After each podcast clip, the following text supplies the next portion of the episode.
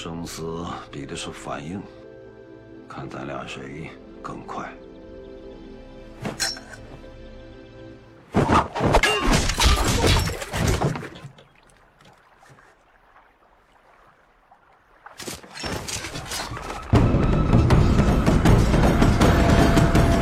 最真实的观影感受，最实在的电影评论，第一时间进影院，第一视角聊电影，真心实意，平心而论。你现在收听到的是《观影风向标》。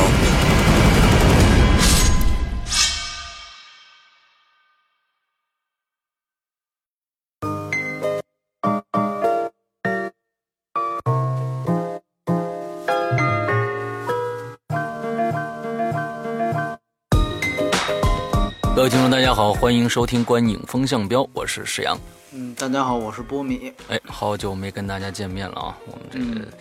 该度假的也都度完了，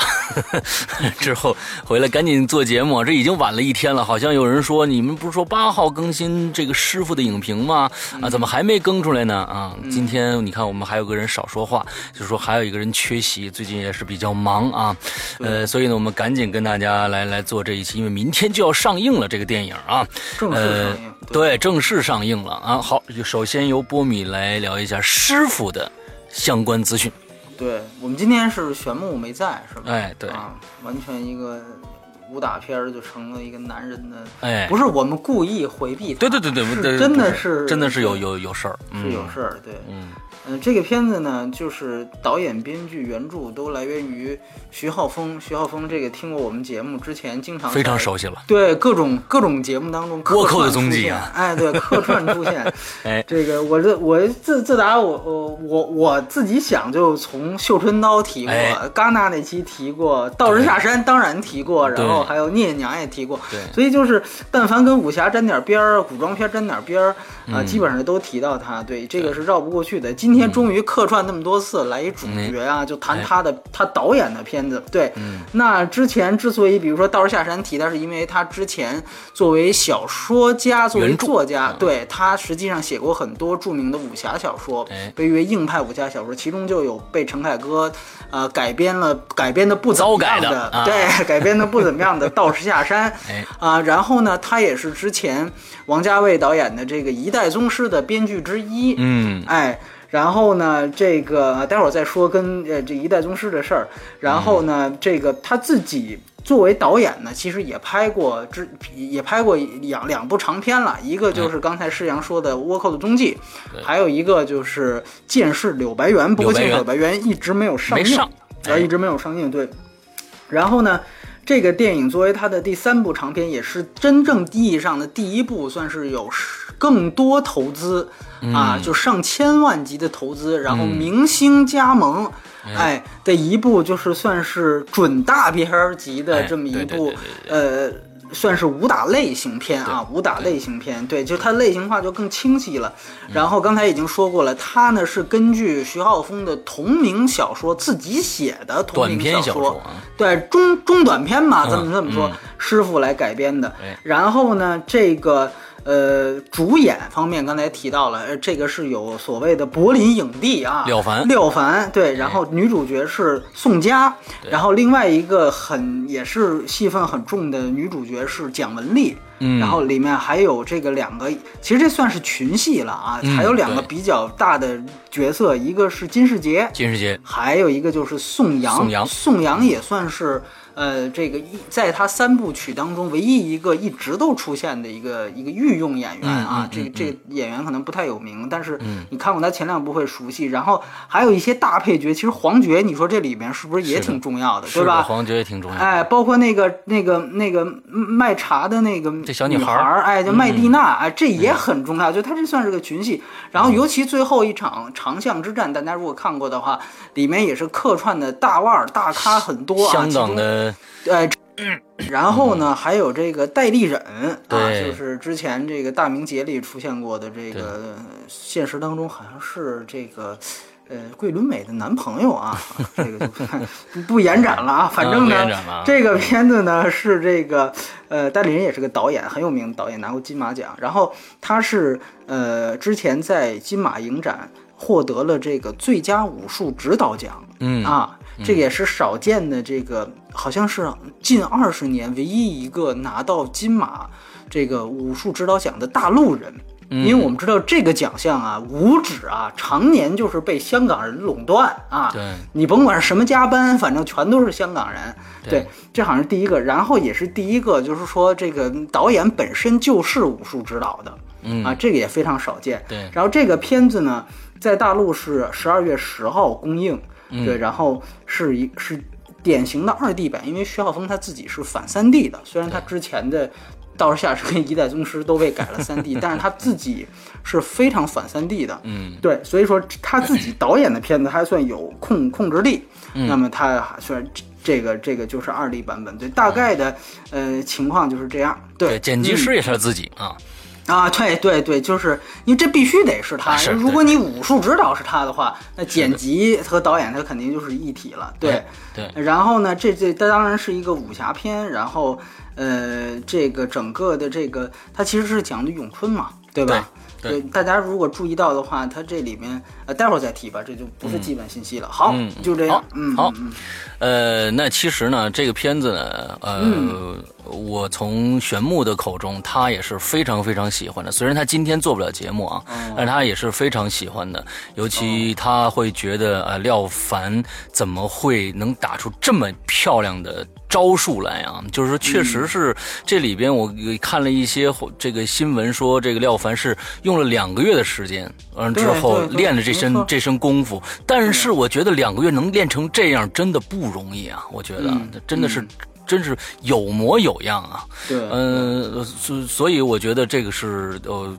还是非常非常推荐大家呃可以不听节目先去看的一个一个电影啊。今年呢，我觉得这是呃我们推荐的另外一部，你先你哪怕你不用听节目，也可以去直接去看的一部电影。那好，那咱们就来进入正式的这个评分阶段啊。但是呢，我在呃我在想，你觉得这一部电影有没有必要大家必须是看完了片子再来听节目？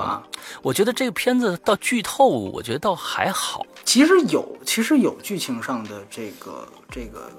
它有剧情嘛，而且它肯定还是还是有这个剧情起伏的，而且哎。可能它就是起伏的特别多啊，它起伏的特别多，嗯所以说呢，这个呃还是对，还是要不然先先我们先大概聊一下或者怎么着，大概聊一下啊，大概聊一下那行哎，我我先说说啊，给个大概的说这个印象啊。嗯我觉得这一部电影呢，呃，终于我们看到了一部真正的武武术电影。嗯那个以前的呢，其实是我觉得从这个呃我们的徐克导演开始啊，威亚一旦介入进来，就变成了舞蹈电影了。嗯，就是这根本它不不能说是武侠电影了，它是舞蹈电影，因为飞来飞去的各种漂亮的姿势。而这部电影，我可以跟大家说，这里边文戏和武戏，我们单把武戏，呃拿出来，就是值得大家。去看这部电影的最重要的原因，因为我们在聊这个，呃，道士下山的时候，波米曾经说过一点，他跟徐浩峰曾经见过面，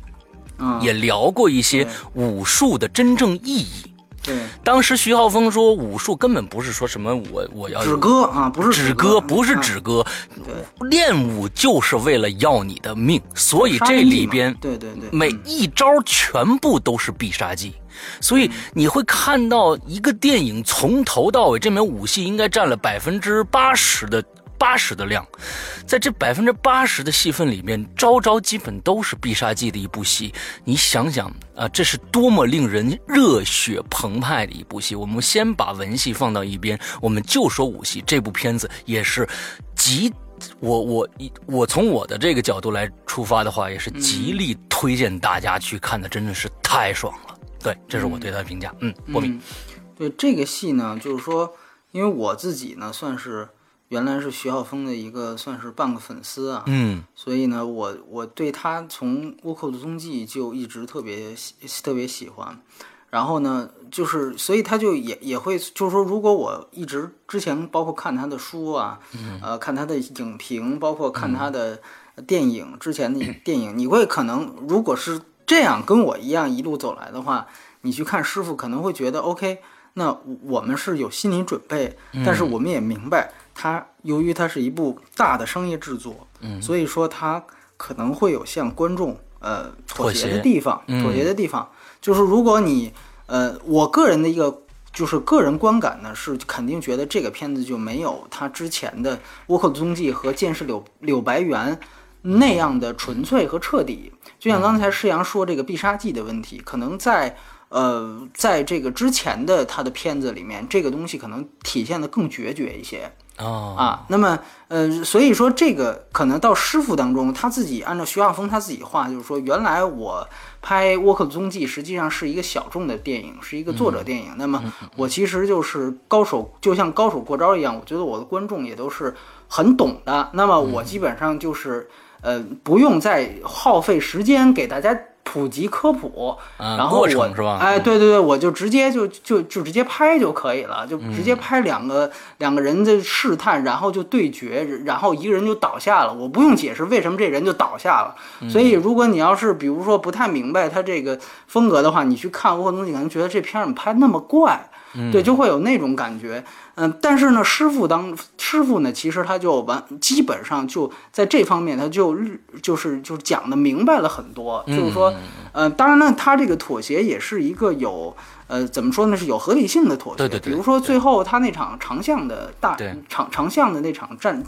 那那场打呢，其实就是一个比较典型。按说你如果是决胜都在一两回合之间，你会发现，呃，那个廖凡他拿的八八斩刀嘛，这个嗯是咏春的一个呃最后一个绝独门绝技啊，对，是是咏咏春的一个非常有名的兵器。那么嗯他在用八斩刀跟高手那么多高手过招的时候，你会发现他还是会出现回合的。嗯，那那这个徐晓峰呢就说，他其实因为啊、那是一一个巷子，他故意把它设计成在一个巷里，他需要躲，而他躲的空间呢又比较小。所以这样自然就会形成闪转腾挪，那么在这之间，所以造成的回合就更长一些。所以说呢，他觉得如果这个电影在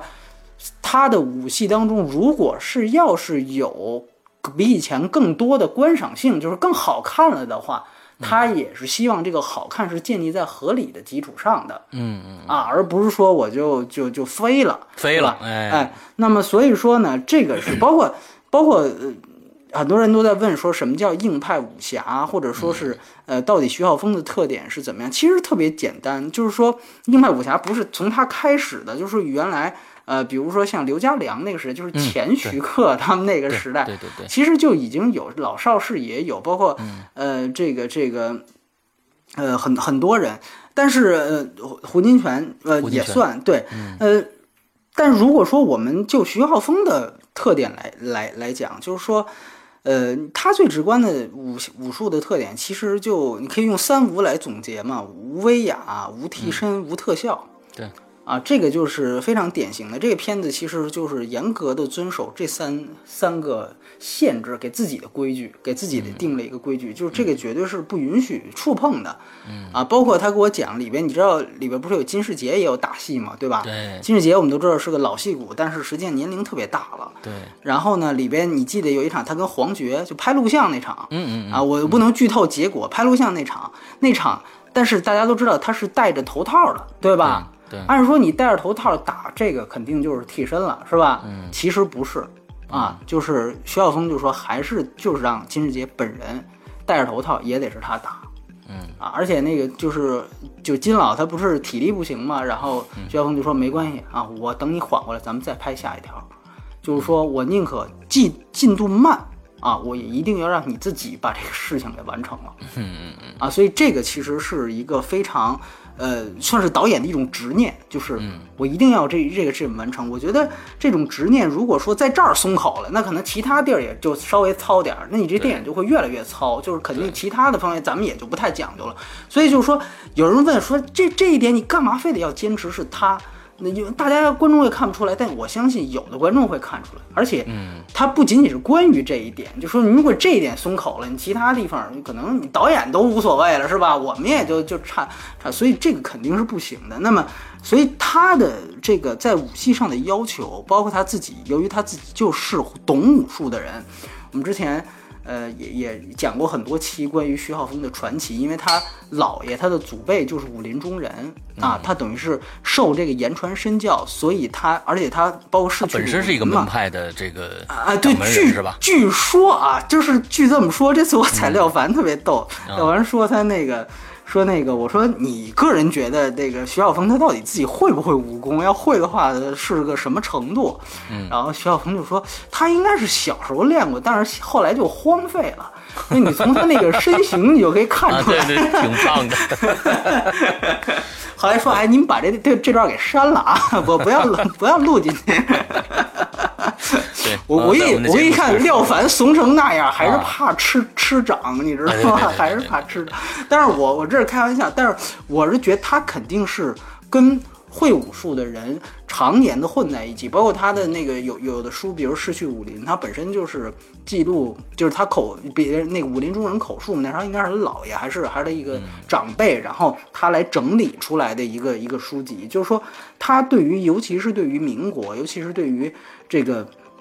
这个中国武武武术界或武林中的这些事情，他确实算是知道的、懂的，包括这个体验的都都是哎非常非常多的。所以说，这个其实是大家也也觉得他可能哪怕他的片子再怪，以前的片子再怪，也没有人说这导演胡拍，就没有人敢这么说，因为你在这样一个人面前，你自己就先缺三分，你知道吧？就是你就没他懂，你是因为这是一个著作等身的人，他那么多著作都是研究这个的，然后他拍一电影，你不可能说这人是胡拍，嗯，这个是你你是先缺三分，所以说这个当然，我觉得可能某一方面可能也就会导致他一些电影当中暴露的问题呢。又可能不会，就是大家就不敢批评，你明白吧？啊就有一些是可能是是他确确实实因为专业知识和经历所带来的这个涵养，可能你没有达到，你看不太出来。但有一些可能是电影技法上的，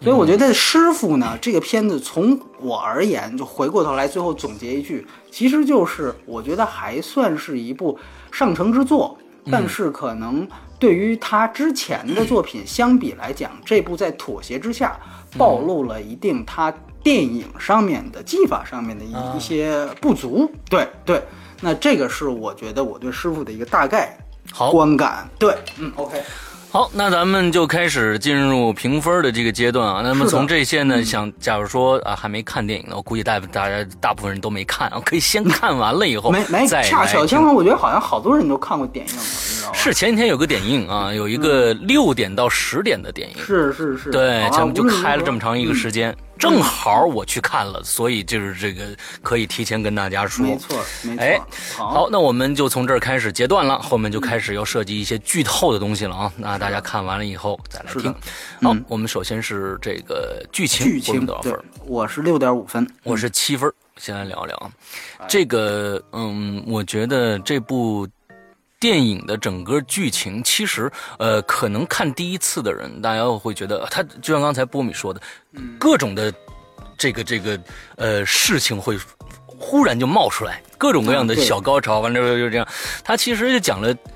这么几几个方面的几个门派，几个几个呃，其实就是个人意向的这么几批人。比如说廖凡，他就是为了兴我这一门派嘛，兴就兴咏春嘛。完了之后，还有这个黄觉，他就是想用军人的力量来统治武林界。之后再有就是蒋雯丽，她就是想把她老公当年的那个、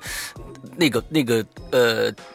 在天津排名第一的这个拿回来，所以这几方面的势力凑到凑到一起，还有他那个宋阳，这个这个呃廖凡的这个学生，就是年年轻气盛，就是想争一个第一。这些人的所有方方面面的东西交织在一起，最后汇总成一个人生的非常非常多的无奈。我觉得这个其其实剧剧情非常的简单，嗯，不一点都不复杂。但是我我我觉得在这里边，关键是他的武打，我觉得已经把他的剧情已经，对于我来说，把他剧情已经淹没掉了。嗯我在这里面觉得他有一个好的地方，有有一些不好的地方。我先说好的地方，我就觉得嗯他的台词非常的精炼。这个是我觉得是这这部整个电影的最棒的一点。从从剧情上来说，他的台词非常的精炼，精炼字都非常的少，完之后有一些小的呃。武打，尤其是那个，呃，这个廖凡和宋佳，他们俩坐在长板凳上，呃，这个廖凡在抗击一帮流氓的那段戏，那简直是这这这整整个电影的一个精髓的一个一个地方，真真棒那一段戏，而且他们俩说的那些话都非常非常的，就是一个废一个一一个废字儿都没有，就非常的棒，非常的漂亮。但是我也对这个这部电影整个剧情上有两个我觉得。我我觉得欠妥的地方，一个就是最开始，呃，这个宋阳最开始和这个呃蒋雯丽还有熊欣欣这段戏和后面接的实在是，我觉得有点太硬了。而且他，我现在在回想第一段，那到底要说什么呢？就那一段戏，我我我不晓得他要为什么要把那一小段放在最前面，这是我不理解的一点。第二点就是说，在这里边。我们可以看到人与人之间的关系都非常非常的明确，但是只有其实有两个人的之间的关系，我觉得他在这里面突出的并不好，也是这个里边这部戏的一个戏弧，就是廖凡和宋阳之间的关系。嗯，在这个戏里边，我没有看到廖凡教宋阳任何的招数，没有，只有只有宋阳一个人在那练。对，完了之后呢，也是很少的桥段。之后宋阳就马上变得非常非常的牛逼，就可以一呃一连着挑了八家的武馆。这件事情，我就总觉得这中间是有一个链条是就是缺失的。这一点中间，尤其是廖凡和宋阳之间的这个关系，我觉得这是缺失的。剩下这人与人之间的关系，尤其是我觉得。廖凡和金世杰这两个人的关系是非常微妙、非常棒的。嗯，剩下的我觉得整个的剧情就刚刚我说的，呃，看上去好像纷繁复杂，但是其实就是这么几条线，各一个人有一个人的利益，呃，一个利益利益导向，最后其实就是一个非常无奈的人生，大概就是也就是这个样子。其实我觉得，呃。已我觉得已经非常非常不错了。我觉得他是可能整个的这个戏的最重要的部分，还是在展现整个的这个武术上面，因为这个武术实在是太漂亮，真的是太漂亮。嗯嗯嗯。OK，我是我讲完了。嗯，OK，就是说，呃，这个戏呢，如果说咱们讲它剧情呢，其实我觉得。呃，它整个剧情看上去，其实我们说它如何不严密啊，或者说它有一定的问题，这个我觉得，呃，在这部戏当中，更多取决于他的野心。嗯啊，徐晓峰的野心其实非常大。他说他其实想建构一个类似于茶馆那种，就是老舍的茶馆那种那那种东西。他希望通过，比如说，我就写五行。我来整个体现 民国社会五行的百态啊！啊，我我不仅是五行的百态，而且是整个社会百态。嗯啊，他希望体现出这个来。那么，其实这个其实就关乎到一个信息量的问题。这个片子呢，我觉得它的所有的可能出现的观众感觉到的在文戏上的说不通或不是，其实都来源于它的信息量过大。嗯嗯，这个也也就刚才我们提到的，就是徐晓峰是一个著作等身的人。他对于民国的了解是非常非常多的，那这又是他第一部可能直接面对大众，而不是小众观众的，他是直接面对大众的第一个片子。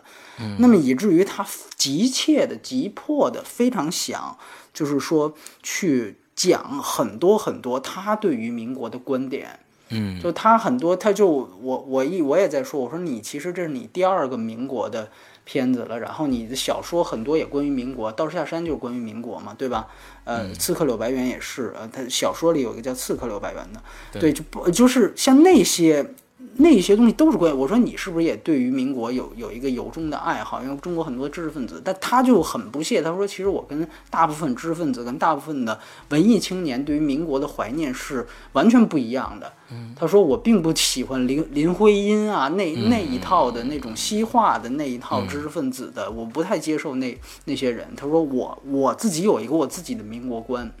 所以他。等于他急切的，他拿到这个话语权之后，他非常的想一部电影就把它给说尽，嗯，这以至于呢，就是因为你毕竟他还是在通过一个故事来讲。他还是选选取了一个故事的途径去讲他的这些观点，所以呢，我觉得他就安插各类人物，就像你刚才提到的，他有军界的人物，对。啊，他有脚行，他有底层人物，啊，他有各种人物，就是说我我一定要通过这好像就是一个南上呃北上开武馆的这么一个事儿，我要把这个这个，所以他的人物过多。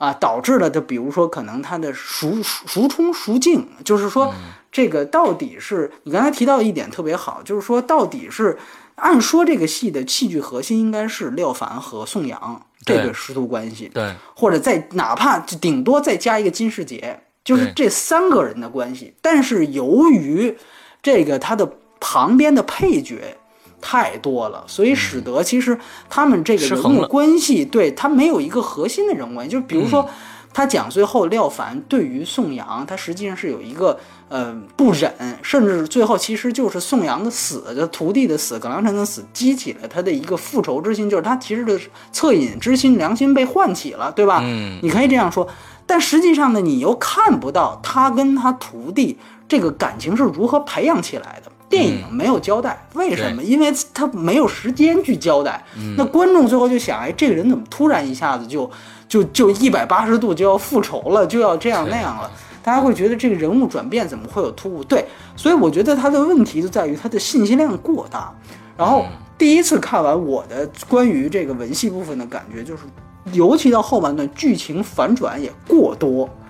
你们不觉得吗？这个我觉得是是一个，就是它其实就是过多到有点绕。就是你比如说很简单，就比如说那个，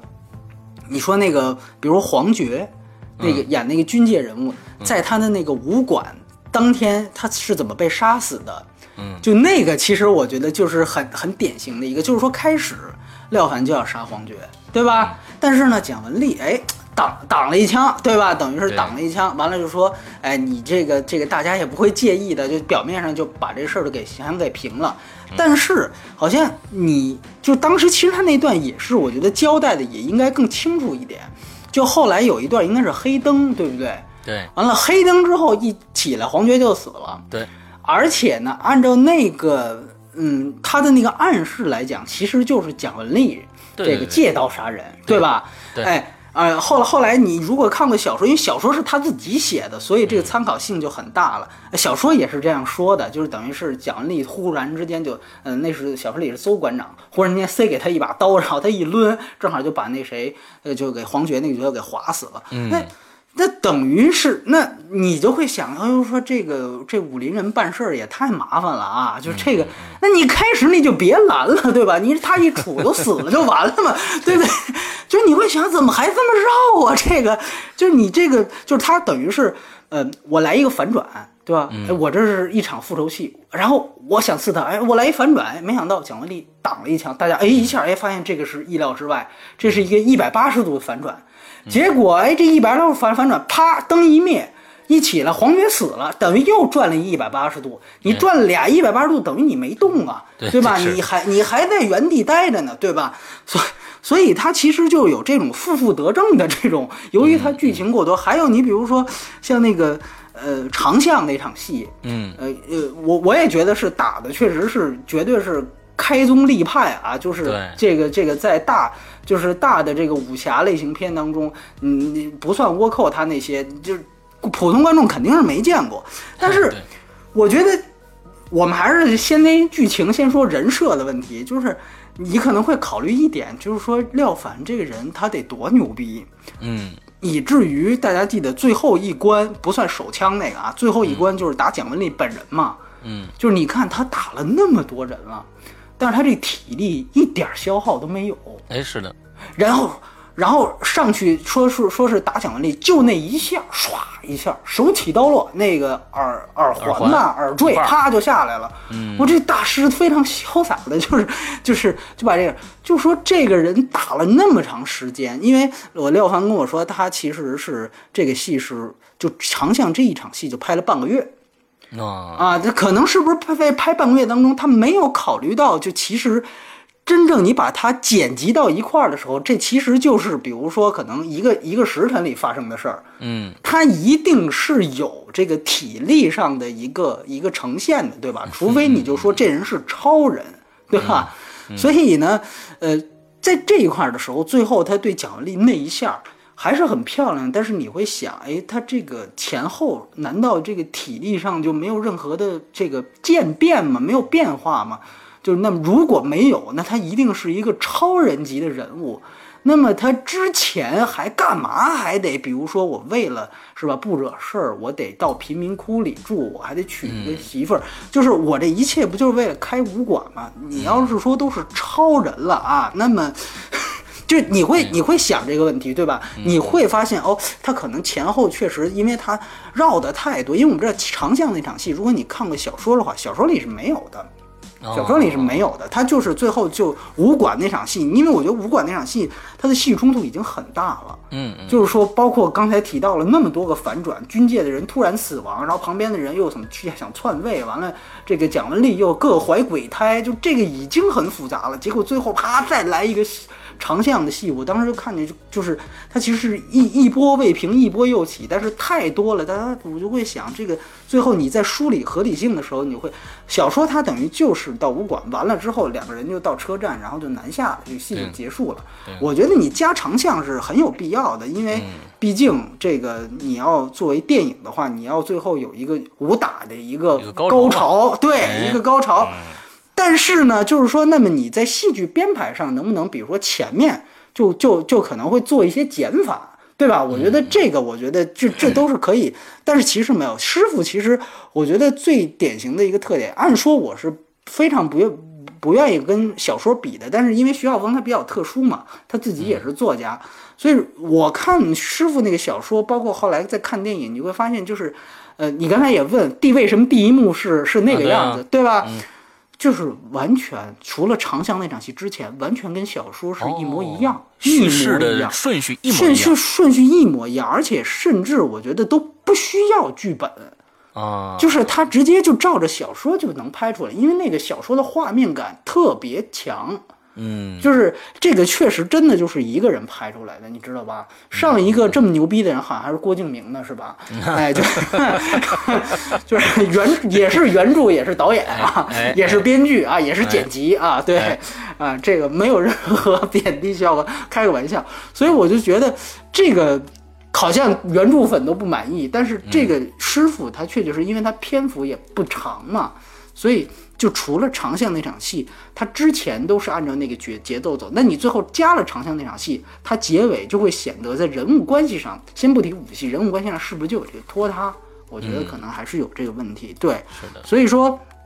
你仔细想，包括你刚才提到台词也是一样，就是说他台词啊，这个是他一贯的这个，也也不是说是特，也你也可以说他毛病，也可以说他是特点。就是徐晓峰，他由于他的对于武学的讲解，就是他要给观众解释清楚。比如说，现在对方拿的是什么武器，我拿的是什么武器，我怎么样去破它？由于这种东西太多，而且确实观众不明白，而且确实他不是瞎编的，嗯，所以薛晓峰就觉得，既然他不是瞎编的，那观众有必要去知道他们到底这个这个关系，包括破解的这个关系是什么，所以。他就得需要通过台词在不断的在讲解，不断的在讲解，所以这个就是那期你记得我们在呃列卓心里提到，我们就说这个跟他北电老师这个身份关系很大。就是所有北电老师拍的片子的特点，就是特别说教，你知道吗？特别教化，特别说教，就跟你上课一样啊！你看啊，就只是说，比如说曹小平，他感兴趣的是法律与道德，他就给你上法律道德课，是吧？对。然后呢，这个这可能比如说，呃，薛小璐她其实是个女导演，她可她北西她能给你讲一些这个女权小三儿，哎，就是怎么样，你要最后这个这个摆脱这个呃这个身。身份哎啊，然后呢，呃，像比如徐浩峰，他是擅长武侠，那就给你开体育课啊，给你开武侠课，对吧？给你讲到底是怎么回事。所以呢，我个人觉得他的镜头语言相对来说就单薄了一些。嗯。啊，这个我觉得，因为而且呢，这个也是一可能跟前两部不一样的地方在于，就是前两部，比如说他有于承惠，于承惠我们知道刚刚去世的一位也是非常厉害的一个武武武打老老戏骨黄河大侠，对他呢，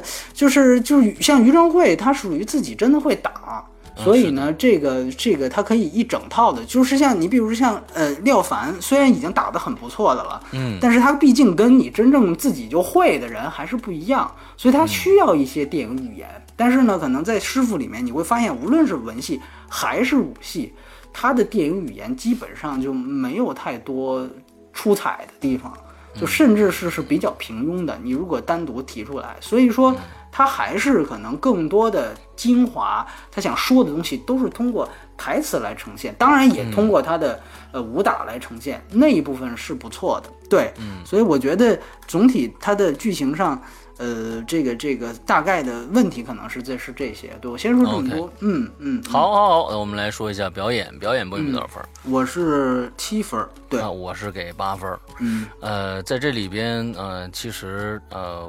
我觉得，呃，这个，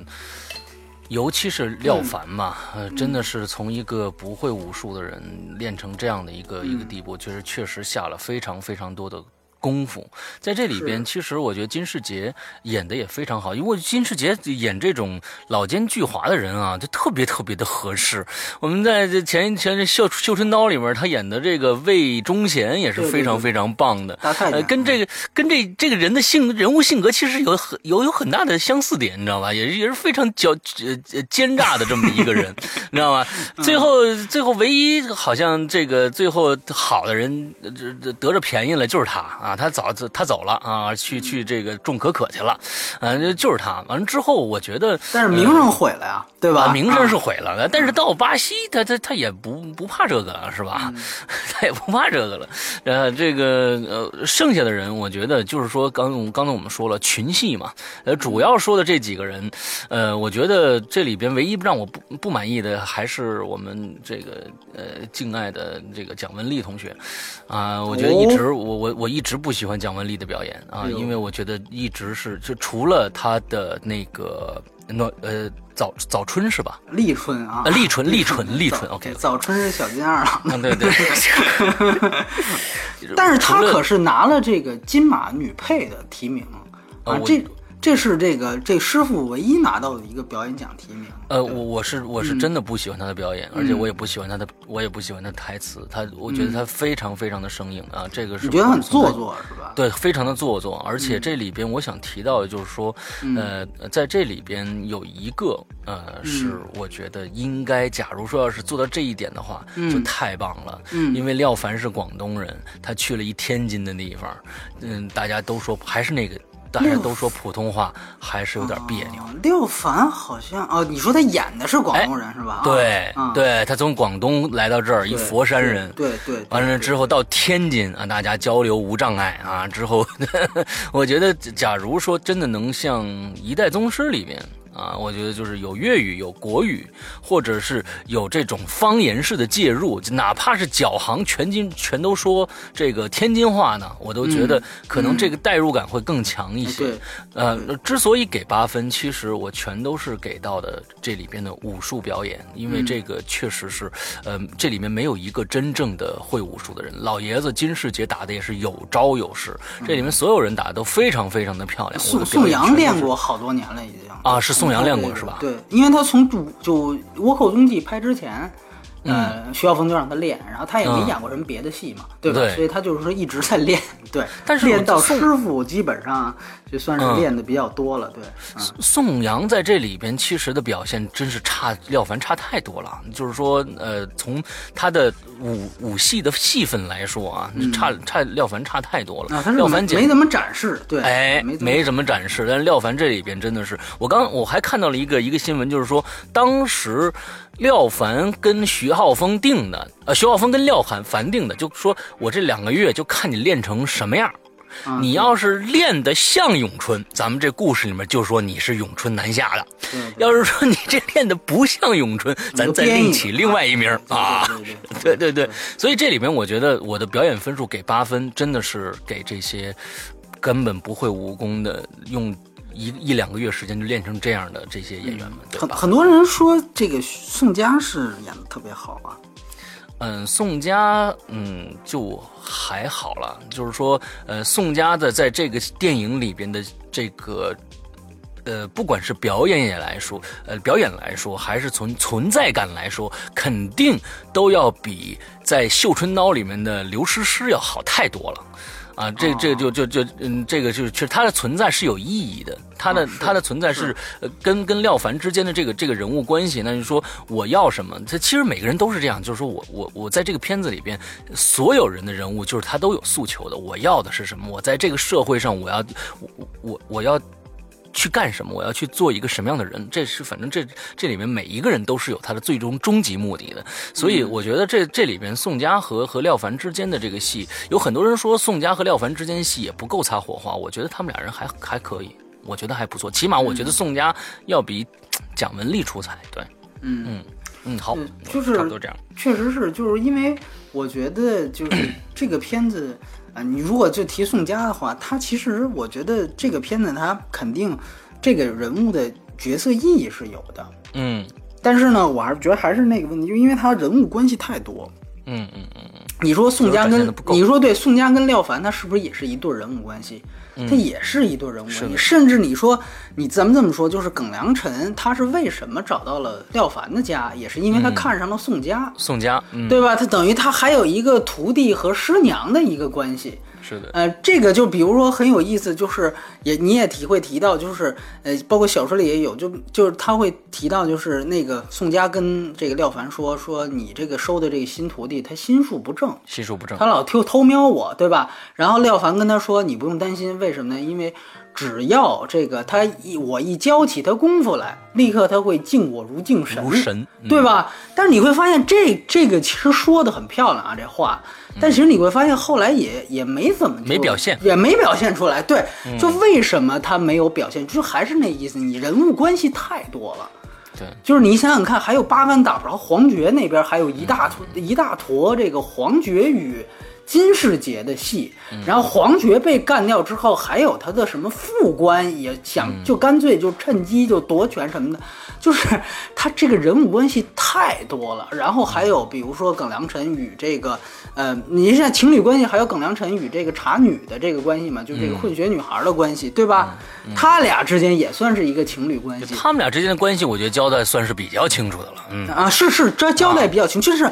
每一个关系你能看明白他俩是怎么回事儿。嗯，但是呢，说是不是有感情的培养和渐变？那就没有了，对吧？那就没有了，就是只有只有交代，干脆一个开始或者一结果。因因为我觉得最你小说你可以随便写，而且你可以直接说他敬我如敬神，完了你哥你你读者你就脑补去吧，对吧？但是你 你这电影它它还是还还得有一个落实，对吧？它因为可能这个环节，所以我觉得可能这个片子看的，比如说打戏部分肯定是过瘾。但是呢，可能是不是就是从情感上，你在这个电影当中能够找到一个什么东西，好像就没有这方面的东西。包括尤其是提到宋佳，就是最后我自己觉得可能是徐晓峰很像，可能是就是为观众妥协的一点，就是他那个呃最后又展现两个人的这个私奔啊，这种浪漫，就是这种宋佳为了他不离不弃。然后两个人还有小狗，你记得吗？对，哎，就给了一个那个慢镜头啊，就是说两个人也是那种啊非常非常浪漫的那种拍摄方法。呃，我就一下子觉得，因为你之前在。那个武馆那场戏实际上是一个尔虞我诈的一个一个一个一个节奏一个气氛，对吧？然后长巷那场戏呢，实际上又是一个打戏的高潮。那你忽然来这么一个最后这个私奔的这个 这个东西，我就会觉得，哎，这哪儿跟哪儿啊？这个对吧？就你会有这么一个，就所以它就是元，就最后就像几个元素生拼接到一起一样。它这个连贯性是不是可以注重一下？所以这个实际上是对于他人物的一个一个一个破坏。但是我个人又觉得，其实他说这些东西，它本身又不是说，呃，我看不到他的用意，或者说他加这么这些东西都完全是没有意义的。这个肯定不是。你就比如说，他有混血女人这件事情，其实你如果看过他之前的呃倭寇或者是柳白猿的话，他每一个电影都会有一个混血女人。嗯，每一个电影都会有，就是这个实际上是徐浩峰他一直以来坚持的一个价值观体现啊，这个很有意思。就从倭寇开始，他其实他他所认同的所谓精英观念，就是一个混血观念，哦就是说一个就是一个这个良好的社会，就像一个混血儿一样。混血儿为什么漂亮？就是因为它实际上是能够和异族通婚，然后生出来的是两种，对吧？它实际上就是这样的一个概念。他说他觉得任何一个开放和进步的社会，也应该是能够在主流当中能够容纳一些原来不被主流，就能够接纳一些创新，接纳一些异己，不会判定那么多的异端。他他希望的社会是这样的，所以说你会发现，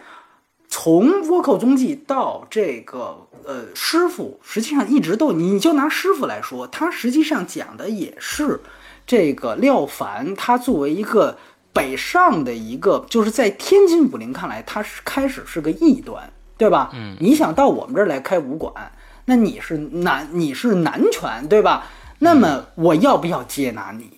对不对？那么他实际上最后还是一个一个开始是异端的角色，努力争取进入到天津这个主流的一个过程。那最后实际上这个就是一个一是在武戏上，那我要在技法上服你们，打过你们。那但是更多实际上是要在人事上、人际上进行一个博弈，嗯，对吧？我我必须得遵循很多的规矩，这是最主要的。那么。当这一番博弈之后，你会往往发现，就是最后可能博弈的结果并不并不是一个两全其美，而是一个各退一步的一个妥协结果。嗯，就是可能我留了你的命，但是我可能还是我你还是得走，或者说开始他们设计好的是你还是能在这儿开一年武馆，但是你徒弟就必须得就必须得起码离开天津，然后我得伤了他，对吧？作为惩戒。就是说，保这全面子嘛。嗯保全面子，对，这实际上就是一个主流在主流社会接纳异己的这么一个过程。这个过程可能一方面，他通过美，包括《倭寇踪迹》，其实如果大家回去看的话，《倭寇踪迹》其实我觉得他对这个方面他交代的更完整一些。《倭寇踪迹》其实，呃，当然《倭寇踪》里面也有规矩，呃，师傅里面你可以看到，师傅当中有很多的，就是他讲出了很每一个行业的行规。就刚才提到了他的这个茶馆的这个所谓以小见大的属性体现在哪儿？就是说，你看脚行，对吧？有有脚行的行规，就是说我们这个，比如说都都拿着武器，但是这个武器从来没有铁器，也是为了不杀人，对吧哎，不见铁器，包括如果你要是不是我们脚行的人了，我就不能帮你了，什么之类的，对吧？你会看到，不仅是武馆、武行，每一行，包括军界啊，包括这个脚行，包括武馆，每一行都有行规，大家都按照规矩做事。那么，它实际上你会发现，这个电影它讲的其实就是一个规矩。但是呢，可能比如说在《倭寇踪迹》里面，规矩这个事情，它并不是像师傅一样，它是实际上是一个风貌的展现，或许是它是一个，甚至是你觉得是作者希望强调出来的一个一个一个东西。而在比如在《倭倭寇踪迹》里，可能它变成了一个规矩很多，以至于太多，就变成了繁复缛节的这么一个社会。当然，那是指的明朝。就是他还是有对于规矩的一个正反打，就是他的观点实际上是一个是一个辩证态度。但是我觉得可能在规矩呃在倭寇上面，可能他关于这方面讲的可能更清楚一些。嗯，这个师傅呢，实际上你要是你要是这么想，他就会觉得，呃，任何一个你看到这里面的所有的人物，虽然也是尔虞我诈，也都是算计，但是好像因为有这个规矩。和对于规矩的一个忌惮，所以使得他们在最后，一方面他们利用规矩绕行的达到自己的目的，可能这个目的也是一个也也是一个谋私利的目的，但是另外一方面，他们最后都会有分寸，都会留一手，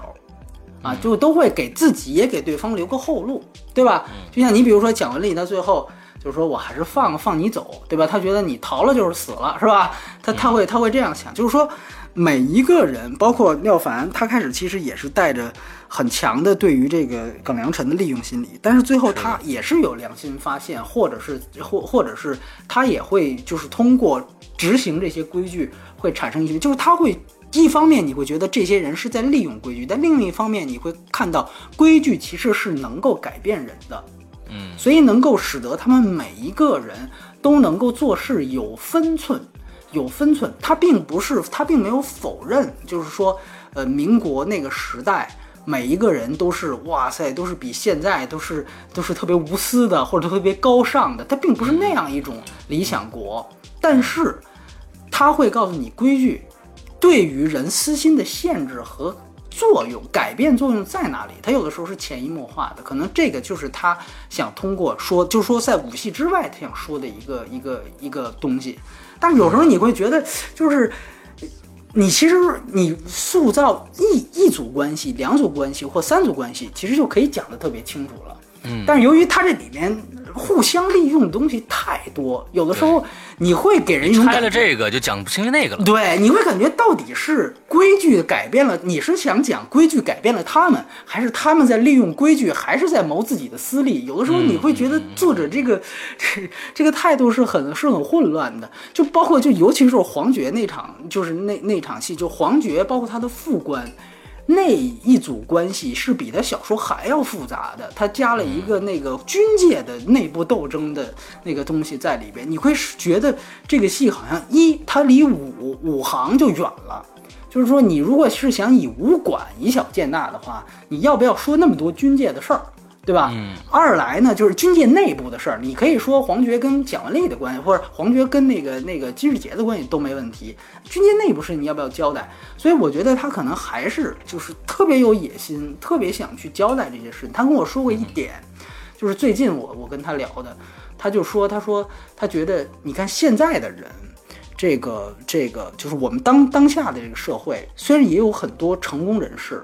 但是在他看来，整个社会面貌是有问题的。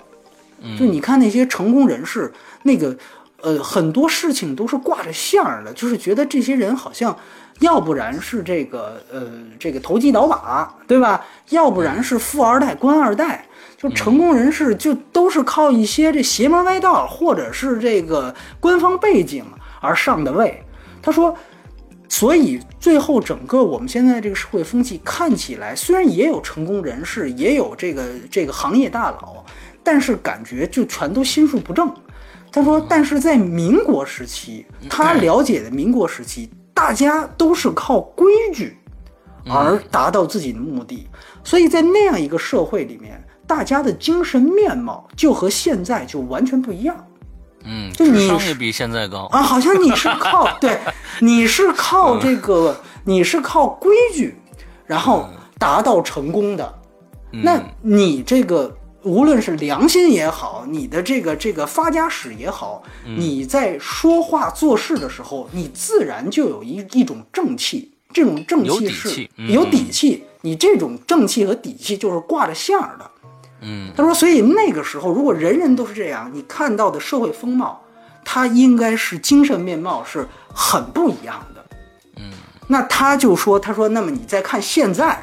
那么大家就是，尤其电影行业好像是怎么着，都是投机倒把，要不然就是官二代、富二代，所以呢，就是呈现了一个现在的这样的一种很跟雾霾很搭的这样的一种这个精神面貌，哎，精神面貌。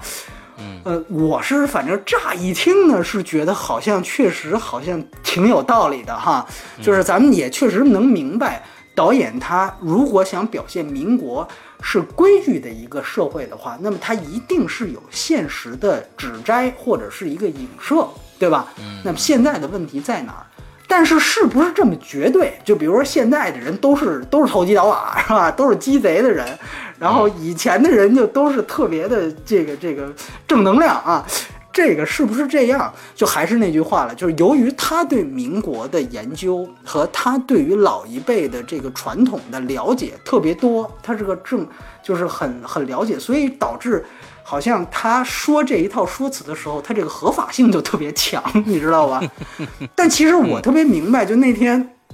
我看那个那什么万历十五年，就有人批评万历十五年那个书，就说它里面也全都引用史料，然后来说万历。但是呢，他说他引用的史料都是由于那个人也是绝对的，就是像徐晓峰一样的对历史特别了解的，对那个时代也特别了解的。但是呢，他就会自然而然的去截取一些只支持他观点的那些人物形象，嗯，然后那些史料来写进那本书。那跟那个他观点不一样，他就不用，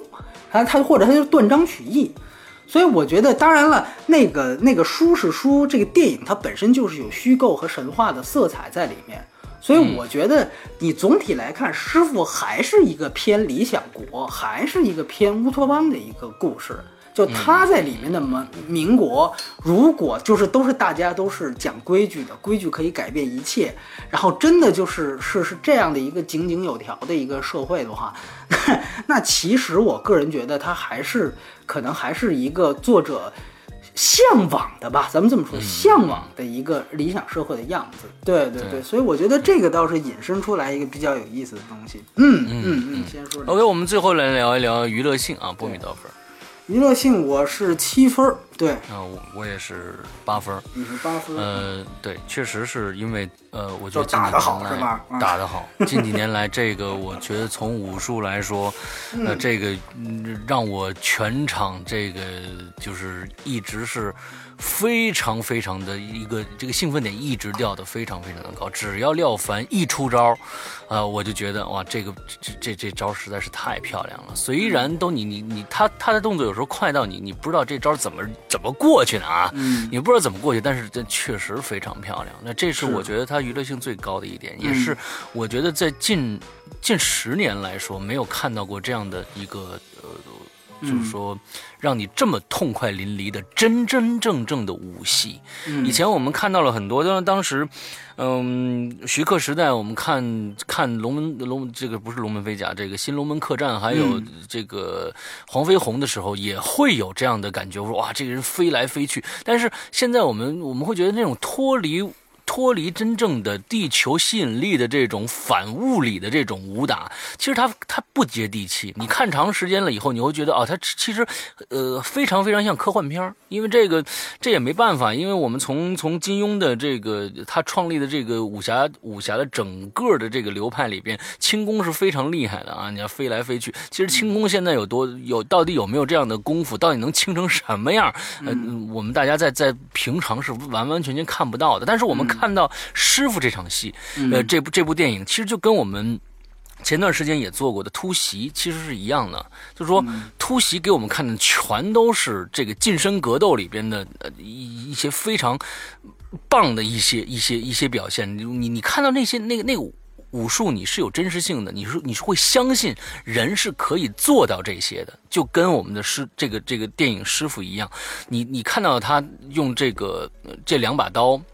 之后快速的切切来切去，你觉得哦。我我也可以做到，但是他做的真的是非常的漂亮。你你整个你看到他的必杀技，嗯，他他他就是说你不知道他这刀怎么过来，就一直接就到他的咽喉部分了。你真的是你觉得哦，这个没有加特技，这是真的人可以练做到的。甚至我在当场当呃当看看电影的时候，我就想我回去到网上搜搜看看有没有这个咏春刀法，我都我也我也练一练这种这种冲动啊。那不会你你看着那个黄飞鸿的飞来飞去，你想啊，这跟我没关系，我就看个热闹就完了。但这个真的是不一样，呃，也是我让我觉得真的是看这部电影非常非常兴奋的一点，所以我给了娱乐性给了八分。嗯，这个我觉得特别能理解。嗯、但是很有意思一点，我想说，就是呃，首先说它这个武戏，它确实是有一点特别，呃，我觉得起码是在知识上，它能够给大家很多新鲜感的东西，就是它这个武器的兵器的使用，尤其最后那场长项的战，对，各种各样对的兵器，各种各样的兵器，而且呃，像廖凡说的，有些兵器之前根本就没有在电影当中任何电影当中出现过，嗯，就有一些几乎都失传了，甚至是叫不上名字来的。这个这个这个其实有有战神刀啊，对那把战神刀太漂亮了。对它其实就比如里面出现过很多，就是包括这次它的那个海报，就像之前那个王王牌特工那个个海报一样，它就是王牌特工是一堆枪的武器库嘛，嗯它是一堆兵器的武器库。你能看到很多这个之前没有，比如说，呃，作为咏春来讲，就刚才你提到的那那个短刀，其实就是八斩刀嘛。八斩刀就是整个这个海报里面，你看到这个主海报，所有人物拿着的那把刀，那那两把刀都是八斩刀啊，这个就是咏春最最这个这个这个代表性的一个刀。然后后来就是在民国时期。也也有一种武器，这里面也出现过比较多的，就是日月乾坤刀，啊，日月乾坤刀那个也是也也是比较有名的一个一个一个咏春的武器，觉得特别容易伤着自己啊，那个。啊对，然后比如还有什么子午鸳鸯月。嗯。啊，有的那那那个就是，呃，好像在《卧虎藏龙》相当于最后这个武器升级了以后用的是子午子午鸳鸯月啊。啊，就是对里面你会见到，比如说还有什么岳飞刀啊，什么三尖两刃刀，很多很多，包括那个有斧斧头把儿，就比如说脚行，它有脚行的东西，那我不见铁器吗？我这个也是有考究的，对吧？我不能说因为这我就糙点儿，这个它也是有考究的，所以就这种。就徐晓峰他说过一句话，他说他觉得观众除了看爽之外啊，就是也应该或者说也有一部分观众会有这个对于这个电影当中有一种求知欲。嗯啊，当然，我觉得这是不是他作为老师，他自然就就认为这个 他想讲述对象都有求知欲，这个我觉得也是有关系的。他就跟我说，他说观众一定是有求知欲的啊。我觉得这个你你看看徐晓峰导演多尊重观众，他觉得所有观众都是有求知欲的啊。他说一方面他觉得观众有求知欲，第二方面他觉得观众一定有道德满足感。嗯啊，他其实他讲这么多规矩，其实也是这样的一个东西。他觉得无论你。想谋私利也好，你想算计别人也好，它实际上都有一个界限和分寸。所以他说，这个师傅这个电影，他一定要有一个道德道德分寸在里面。他说他其实想讲的也是这个事儿。那么我觉得这个其实这个是不是适用于师傅，倒是我觉得倒是其次。但是我觉得他说的这点，他其实挺对的。嗯，就是他说这个呃，可能你最低级的这个这个电影，可能你才是满足观众最基本的这种娱乐需求。之前我记得特别有意思，我就就说夏洛那个那那个片子的时候，那个也也有观众批评，就说说这个电影啊是没有义务去正三观的，啊对，但其实如果你要是拿这个呃这个浩峰这这套话来说，其实就特别对，就是说这不是正不正的问题，是关于你这如果你认为他没有正三观义务，证明你看电影你想所你有的需求就是基本需求，就把我逗笑或者把我弄哭。完了让我爽，或者有撸点就行了，就就就这四样，对吧？就是说说白了就这四样，对吧？嗯，说学逗唱是吧？还不错。哎，对，就是就是吃喝嫖赌，对吧？哎，就属于这种，就是你把我逗着了。哎，然后如果说稍微升级一点儿，有点逼格呢，那其实就是说，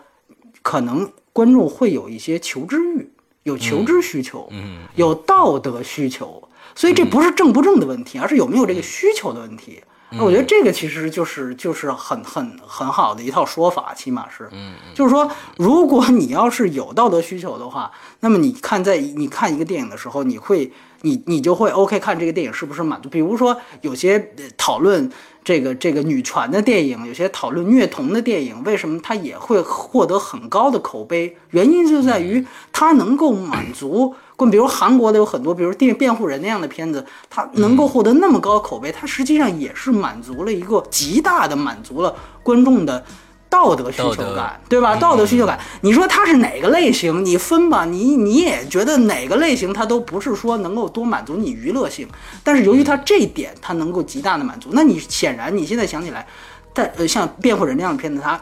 就可能你觉得它在你心目当中地位就比纯粹的类型片要高。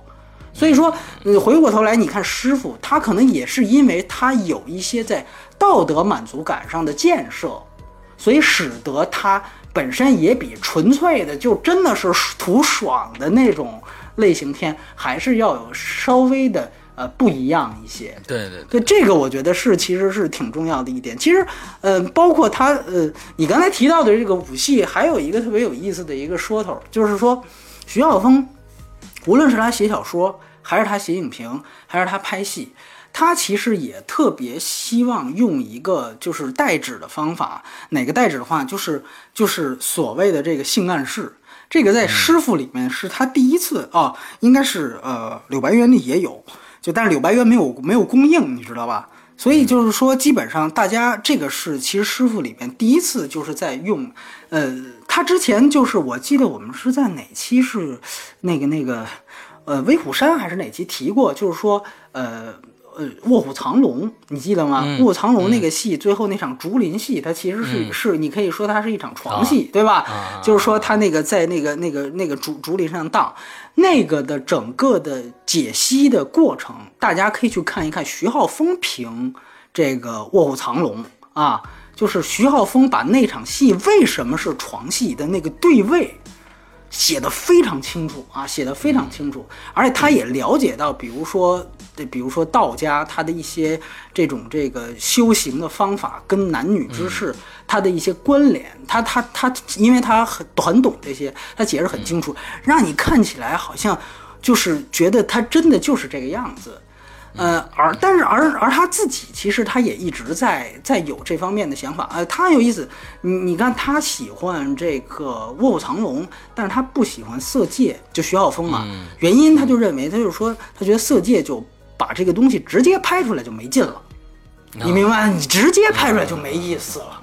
所以呢，他就说，如果你像卧虎藏龙一样，你章子怡跟这个周润发，他是在这个这个出，他觉得这个是反倒是高级的。哎，反倒是艺术式的，他觉得色戒你直接拍出来，这个就这这个就 low 了。所以说，呃，这个是他的一个关于这个这个方面。所以你带着这个东西，你去看他自己的片子，其实也是这样。就是从《卧虎踪迹》就是一样，他《卧虎踪迹》他他讲那个那个那个刀客，他讲刀客教女人用棍子去打男人。就是那个刀，本来他俩是要睡的，但是最后他给了他一根棍子，就整个的他那个就是性暗示的那个符号，你全都能串起来。到这个到这个里边，就到师傅里面，实际上也挺明显。就最后，呃，你如果记得，就是廖凡跟宋佳有一场，就是也是算影片到后面了吧，有有一场戏，当时他俩人就是有一场撕扯，最后廖凡是用了一个招数。就是童子拜佛，你记得吧？把这个把这个宋家就给就给锁住了，算是可以这样说。对，就当时这个廖凡就完全不，呃，书里也没有，他小说里也没有，就是书那廖凡完全不理解，就说为什么要把童子拜佛说还能用在这儿？就是他 完全不理解，就是在这种撕撕扯上面为什么要用招式？要用招数，但实际上这个是徐浩峰电影的一贯特点，就是《柳白猿》里面可能更多，就是他讲可能混血女子那个就更明显，他讲混血女子跟宋阳那个主角柳白猿在床上有一场打斗，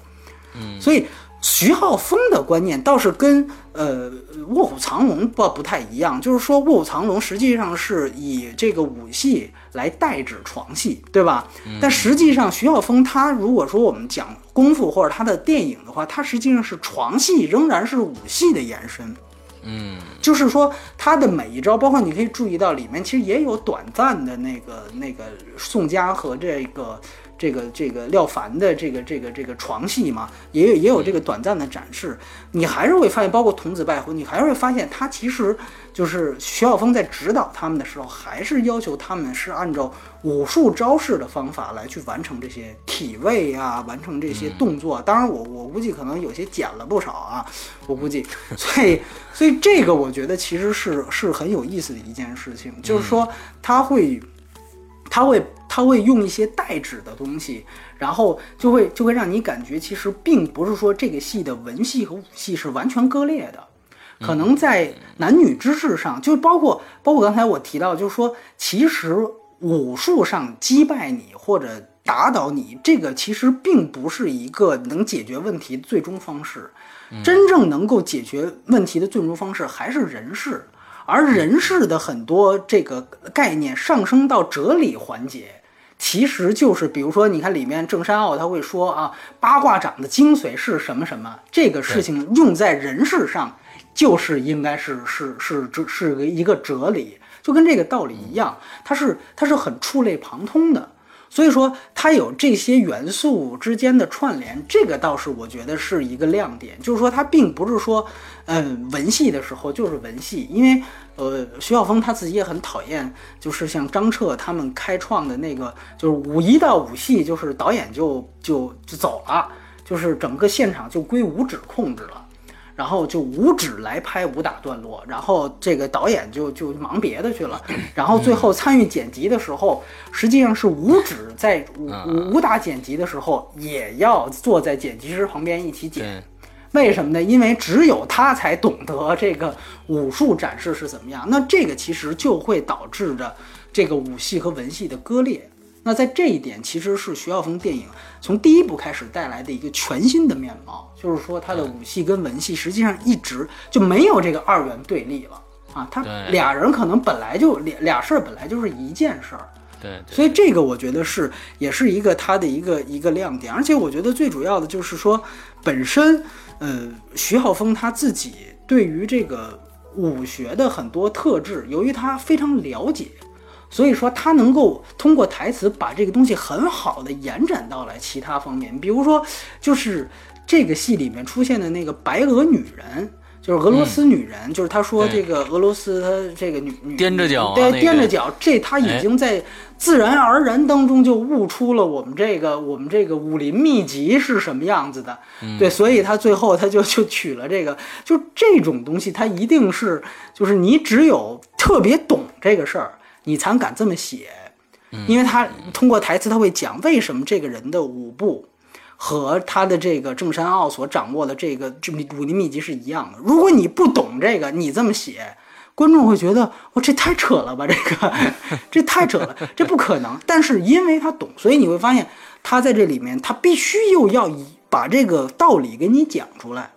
啊，讲出来你才会觉得哦，好像反正是这么回事儿，好像反正我是看不出错来，是吧？他会有这样的一个东西，这个也是确确实实是一个知识量的一个一个作用。嗯，那包括在在这之前，他的他的倭寇踪迹也是一样。其实我为什么觉得那个片子可能更彻底一些，就是因为可能倭寇他呃一整套要讲的东西，包括包括武学的东西，其实是更清楚。按照徐浩峰跟我说的的理念，就是说他当时其实是认为他实在受不了吊威亚，实在受不了替身，所以呢，他就必须要拍一个拍一个武侠片子来做样，就给给所有人看，就是真正的武打是什么样的。嗯嗯，就我觉得你们拍的都不行，都有问题，我给你们拍一个。哎，它到底是什么样子的？所以那个实际上是一个对于这个是有一个针对性的电影，你明白吗？它是你们是错的，我告诉你们，你们是错的。那师傅呢，可能开始就有一些建立，就是说我除了一方面我在说你们是错的之外，然后我还告诉你们什么是对的。嗯，就是说我还开始建立我的东西了，比如说我要强调出规矩这个事儿。我要强调出精神面貌这个事情，就我不仅仅是在局限于在武学上去否定你们了，那是一个破，对吧？我现在还要立，对吧？所以这个也是说他的这个这个这个野心之大，就也在这儿，就是说我一方面我要破，我还立，而且一方面我这又是一大制作，我又要兼顾，我要跟观众，他就说他说以前啊其实是高手说话，一一就是俩俩人俩人一说，就现在就像广场上。我要去撒撒传单一样，我每撒一传单，我跟他解释一遍。你看我们这 这这这产品是这个样子的，哒哒哒说一堆，对吧？就是你跟一个陌生人说话，你自然你你科普的东西、说教的东西就会更多。所以这个实际上确实你在，尤其你像我在看的时候，我就会觉得其实 OK。我如果看过你的小说，我看过你之前东西的话，有的时候你不用说的那么多。这个肯定是自然而然的一件事情，就是对于如果你一直追徐浩峰的东西的话，你会觉得师傅他有这样的一个让你觉得冗长或者是不是有必要的东西。那这个在倭寇里面实际上是干净利落的，对。所以我觉得，我仍然很推荐，我仍然很推荐倭寇，就是而且尤其那那个当时他其实他讲的就是他讲的也是一个，就是说，呃，一个刀客想融入当。当地的这个主流社会，被这个所谓四大家族认可。他讲的也是这样一个故事。那他开始，但是他其实讲的是这个主流社会，他其实并不想去接纳这个这个新鲜玩意儿，他并不想接纳这些东西，所以他会编出很多的理由来否定你，把你打成异端。嗯那个片子叫《倭寇的踪迹》，实际上那个片子里没有任何一个倭寇，没有任何一个倭寇，但是而且很很有意思，他讲其实是那个人他其实拿的是这个倭刀，那当时是戚继光和这个于大球他们创造出的，就是那个是最早的师夷长技以制夷，就是我以倭刀之法去治倭寇，然后大获成功。但是呢，这个是就是就是军事界的一个一个创创造创造发明，他的属下后来想把这个倭倭刀之法融入到真正的主流武林当中，武武就是四大家族的人是不认可的，他不想接纳你这个东西，然后他又看你是带个倭刀倭刀，他明明知道你是，呃戚继光和于大球的部下，你是他的传人，但是我宁可散布谣言说有个带倭刀的倭寇进城了，我把你判定成倭寇，所以他实际上就是说，我不想接纳你，我不想接纳这个异端，你跟我不一样，所以你就是倭寇，你就是汉奸，你就说白了。那年为什么我对那个电影可能感触特别大？他想说的是，因为正好他是一二年上映的嘛，因为我看的时候正好是那个我们知道一二年有那个反日游行嘛，就是当时那个社会面貌也特别对，就是他的那个那个好像是借古讽今的那个那个东西就特别对，就是说就是说，嗯，你如果你不顺从我的意思，哪怕你是戚继光的部下，你是于大球的部下，对不起，嗯，你也是倭寇，我也可以把你判定成倭寇，但实际上这只是借着一个高帽子来党同伐异而已。嗯。哎，但是老百姓是不知道的，老百姓然后说啊是啊，我有倭寇进城了啊，你就是倭寇，哎，对他还是有这样的一个社会面貌在，所以说那个其实是一个，然后最后也是因为由于他的这个刀法非常新颖，往往新颖的东西主流不愿意接受，保守派不愿意接受，所以最后也是经过一番打斗，一番博弈，博弈也是人事上的博弈，那最后也是有一个妥协，就他跟师傅其实特别像。最后就是他那个是什么？最后是兵器留下，我给你扔扔到武器库里边，算是我对你这个技法武武武术技法的一个认可，但是我对你人仍然是冷落的。嗯，都还是一个就是一个妥协的一个结果，然后也还是一个孤独的状态。就这个，实际上他的这一套模型，你在看师傅的时候，我觉得 OK，这不是还是你把这个民国的这个外壳时代外壳去掉，这还是一个倭寇的这个一个异端来一个地方，然后争取主流认可的一个故事。然后我就会觉得 OK，那其实你还是借用了你一个熟悉的过程，但是它实际上是有更多的需求，以及做了一部分的妥协。其实，在我看来，它实际上是一个加强版，一个二点零版。对，但实际上呢，如果你你我们看过，呃，包括有兴趣看过师傅的朋友，你如果更想对徐晓峰，哎，觉得他这个作品有兴趣，那我还是推荐你去看看他可能之前更彻底的东西。对，而且我我我我再补充一点，就是施阳刚才提到的这个事情，就是说，呃，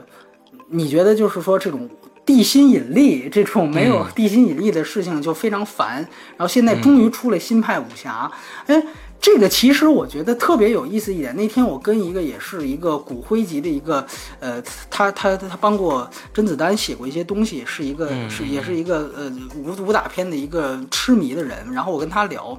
他跟我说了一件事儿，我觉得还挺有意思。就包括廖凡也说，廖凡廖凡他可能没有徐晓峰这么懂，他理解就是说这个片子师傅这个片子特别像日本的剑戟片。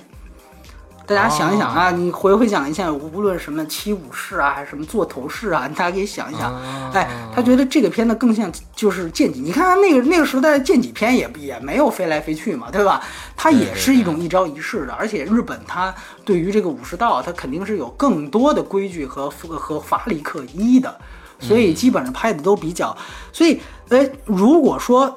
那个他当时就聊，他说，其实，在日本，你知道，原来剑戟片也是昌盛一时啊，所有大导演几乎都涉及过这个类型，但是后来剑戟片逐渐到现在没落了，日日本就不太行了。直到有一天，日本是在一二年拍出了一个片子叫《浪客剑心》，大家应该听说过。我在日本就轰动了，你知道吧？浪客就轰动级，因为那个是，当然漫画也很有名，但是那个电影实际上是轰动了日本的电影界。就它不仅仅是票房成功，就是说那个电影带来的理念也非常不一样。说为什么呢？当然，在那个后来传到中国，大家去看说《浪客剑心》，说日本人都觉得哦，这个之前没见过。但后来他们一看，他们就觉得，哎，这个这个打法怎么那么熟悉啊？然后就去查说，原来《浪客剑心》的武术指导啊是甄子丹的徒弟。哦，然后呢，等于甄他等于是把甄子丹的很多的，比如说 MMA 呀、近身搏击，包括一些更飞的东西，嗯，给带到了那个电影当中去。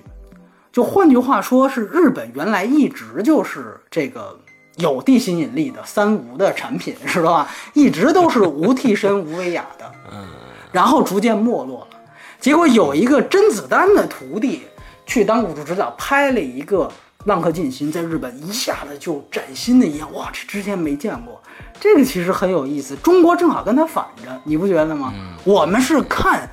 这么多年看武侠大片、古装大片，我们看腻了。然后这个时候突然徐浩峰出来，我说我告诉你们真正的武侠电影是什么样。然后来了一个脚踏实地的片子，我们觉得哇，对。啊，这个太新了，没见过啊！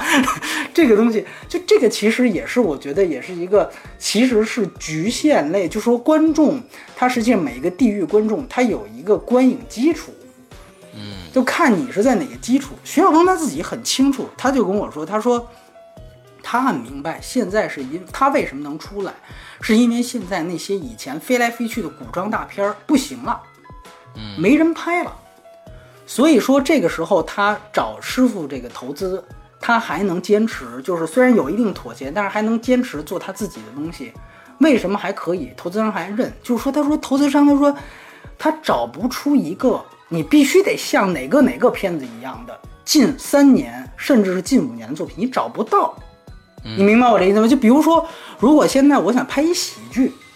那投资商肯定给你看，你看夏洛是怎么拍的，是吧？港囧怎么拍的？啊，这个那个怎么拍呢？给你举出十几个例子来，你得照那个拍，对吧？你说我想弄一个，比如我想弄个哑剧，我我我我跟巴斯特基顿似的，或者我跟卓别林似的，那你玩玩去吧。人现在火的都是他，肯定不让你那么干，他他会拿一一万个成功的万案例来压你。但是徐晓峰就说，因为最近的武武侠片票房成功的没有，嗯，所以制片商也找不出来，他也不知道什么是卖的，那干脆。你又看似很懂，那就让你拍呗，就让关键看似很懂，没有这个 又是老师，你知道吗？我说这话砍的晕晕头转向。我说这话好像老感觉在黑徐浩峰是吧？其实是，其实他肯定是真的比比。我们大部分人都是要懂的，这个是毫无疑问的一件事情。我我这么说没有任何黑的意思，只是说，就是说，它的对它其实是一种很像黑的意思，很像黑的意思。我告诉你，粉到深处就是黑。对吧？粉到是，你可以这么理，这么辩证的看，你可以辩证的看。所以我实际上是觉得，呃，他说的这点是对的，就是说，因为最近三五年没有，就是你看最好的一个票房成绩就是《绣春刀》嘛，九千万，你也不能算多红，在那动辄十亿的这个票房市场里面，对，这算什么呀？对吧？所以，所以就是说，他没有法可依，那么他才能出来。所以这个我觉得，其实其实你你说句实话，比如说像《新龙门》，当时对于老的硬硬派武侠，对于刘家良，对于邵氏，甚至是对于老龙门客栈、红金泉东西，它实际上也是有一个革命的，嗯，对吧？这个其实你 你不得不承认，就是那个时候观众的口味就是 OK，我看老式的套招看的够多了，嗯，我看这种。呃，耍把式都是真把式啊，都是真把式都没问题，但好像有点傻，是吧？就是都耍真把式，我也觉得好像也可以，但是节奏是不是有点太慢了，对吧？大家会这样的。然后这个时候徐克他们那帮人出来啊，程晓东哇，这个各种威亚，各种这个呃这个天马行空啊，大家会觉得这个实际上是耳目一新。其实这个其实就是一个商业类型片的一个必然的规律。我相信，如果比如徐浩峰出来，要是比如师傅大卖，当然不太可能啊。比如说一个啊，又一个十对，年，如果又一个十年都是这个样子，我相信他会又会有一个反复。就还是我们说的那句话，你转一百八十度，最后你会发现它还是会转回来的，你明白吗？就跟说浪客剑心那个那个例子是一样的，就是可能在人家那儿，他会觉得哇，这个东西太棒了，这个其实在咱们在咱们这儿看，说这有什么呢？这不就是上世纪 九十年代都被我们香港都玩剩下的这些？哎，但他会觉得这个东西他们耳目一新，就所以这个就是，但人家可能看我们也会觉得啊，这有什么的呀？这个就都会都会有这样的一些作用。我觉得，所以这个其实是是是挺有意思的一件事。当然，我觉得徐浩峰除了在武术类型片上有这些建立之外，我还是觉得他实际上在文戏上也是有自己的想法的。嗯虽然在前面就黑了，也不也不是，就是也不算黑，就是说确实他这个有有有这么多的问题。就我觉得他肯定还是，我觉得一方面他需要在他的电影技法上，就有些东西，你比如还是刚才说那句话，就是呃，你比如说《一代宗师》里有那种镜头是属于我怎么样展示这个两个人的这个，就就是你记得这个呃叶问和这个这个呃章子怡这个宫二。他们两个人也是有一个这个这个交手，然后最后好像是章子怡拿到他的一颗纽扣嘛，对吧？对啊，这个其实就是徐浩峰他的东西，他这个是他的东西，就这个也你也可以理解为这也是一种，就是就是有有有一种性暗示在里边，就是他那一幕拍的一上一下也很也也很暧昧，对，对，所以这个东西，我觉得反倒呃，就是徐晓峰在他在他自己的片子里面，他应该落实的更有电影性一些。嗯。啊，我觉得这个其实是我，我觉得可能师傅可能可以更进一步，或者他之后的作品，据说他之后的作品也会拍他刀刀刀背藏身的那个小说集的第一篇叫《国事》啊，他会拍《国事》。对，大家如果有兴趣的话呢，也可以去看看他的那个小说，叫叫《国事》。对，所以呢，呃，他他其实，呃，我说说个他私人，他其实他自己真的也是一个很守规矩的人。就他在拍电影之前，他写过这么多的影评，他说他比如不喜欢色戒，不喜欢哪部，他都说他的影评都写得很清楚。但是他一旦拍电影，他就说我入入了这行，我就不能评价同行了。嗯，所以当时多少人打破脑袋想要问他，你怎么看道士下山啊？就是他就一句话不说，他就一句话不说，对，他就他他就说这个我就是不能回答。他说因为同行不能不能这个评价同行，他说要不然就坏了规矩，啊，要不然就坏了规矩。你看他自己也是。很守这一套这一套东西的，就即便可能他可能私下也都恨疯了啊，我估计啊，但是呢，这个这个这个就肯定很疯。对，包括我，我觉得就我我我也试图跟他聊的时候，想听听他的看法。我就说你到现在你还认为三 D 是这个是很扯的一个技术吗？他说我还认为是这样啊。他就说他仍然还认为他本来电影就是一个以二维平面来营造三维感的一个、一个电影，就是一个、一一个一个画一个画面呈现。本来它就是以二维呈现三维，就像文字以文字呈现画面感一样。你如果出来一个插画，你出了连环画，这个就不是文学名著了，起码你就不是名著了，对吧？你就已经借助其他手段了。他说，嗯那就像这个三 D，它其实也是一样，你要真把它三 D 化了，这实际上就就 low 了。那那我就也会问他，我说那你这之前的一代宗师跟跟道士下山，他就说那那你只能问他们俩去，但是你只能问他们俩，我我不能说对，所以他自己还是很守一些规矩，就是他自己这个这个人，所以我觉得，呃，无论如何，你会感觉到看完他的片子，你会感觉到确实他的仪式感是挺强的。嗯，对这个，我觉得确实是不仅仅是一个简简单单的类型片。对对，我觉得，所以，呃，我我个人觉得，对师傅这个片子确实是还是，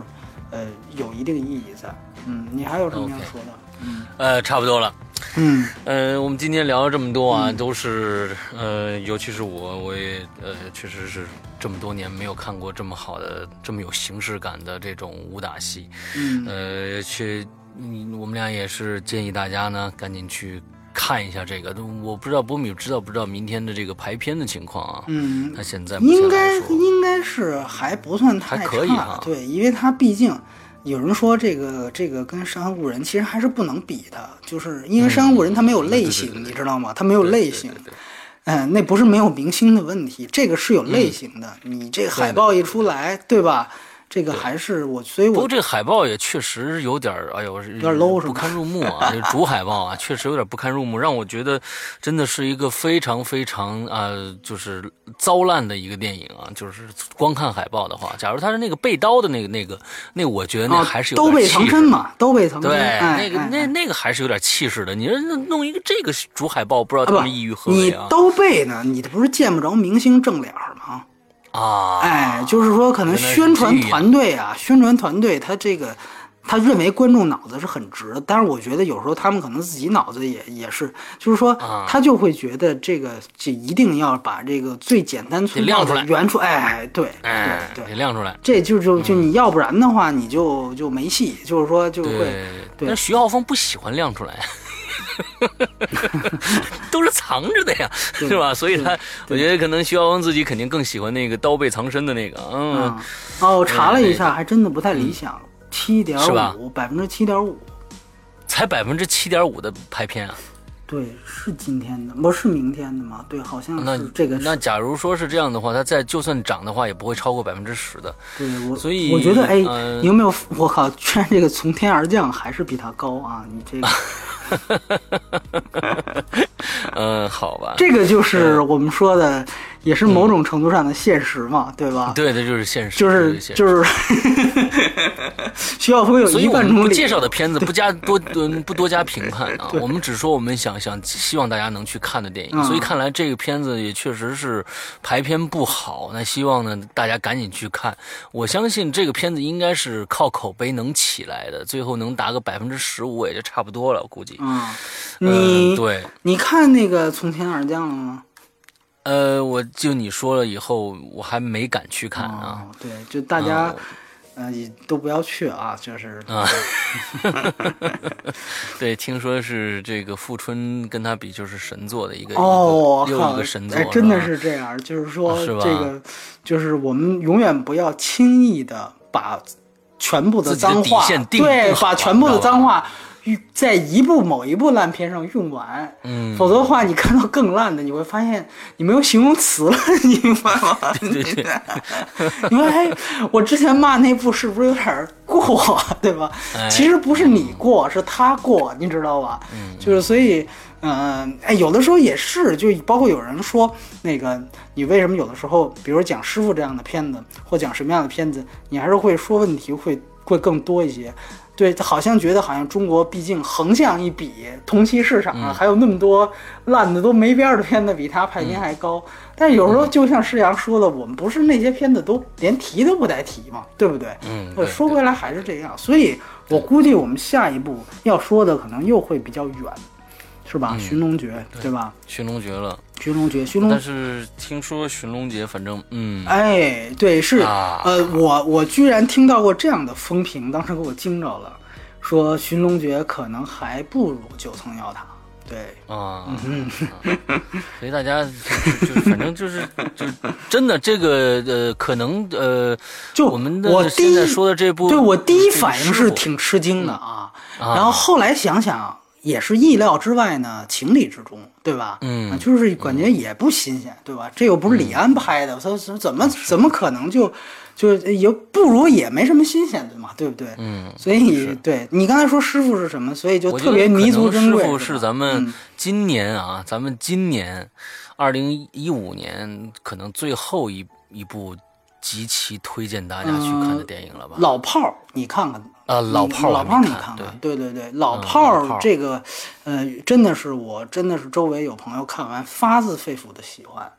啊，啊，我也能理解他们为什么喜欢。就有些片子，很多人觉得太棒了，我真是我就跟这人，我将来不想多说话了，你知道吧？啊，但是师傅呃不老炮儿，我是特别能明白，因为他确实也，也就是他能够他他确实那那些点我也能够感感觉到，只是程度问题。对对对，有人觉得特别好，有人觉得还可以，但是他他也是大家的反应也是都偏正面。对，嗯，老炮儿他肯定还是有不同的东西在里边。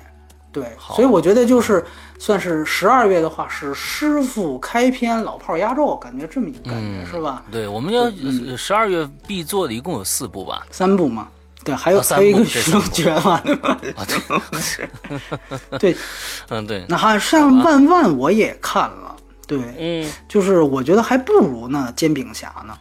对，啊我觉得还不如，但是有些人觉得比煎饼侠好，但是都是半斤八两的片子，就跟煎饼侠很像。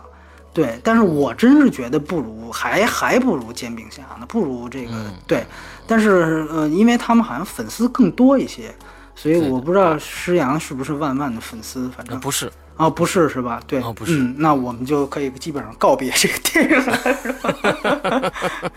对，然后还还有就是可能年底的那个，哦，本来我提一句，本来是叶问年底上，叶问三，特别巧，叶问三啊，这次也是主打八斩刀。啊，就是因为你你你这个说回没什么可哎，对这个说回师傅，你补充一点，就是徐晓峰他绝对要破例在哪儿？就是之前呃咏春已经在一代宗师跟各种叶问电影当中已经就是那种日字冲拳，拳已经全都展示过，所以你发现这个电影里面三板斧用完对，基本上不展现那个之前。叶问的，就是就是咏春的拳法，比如说日字冲拳，这个在这电影里面故意没有，他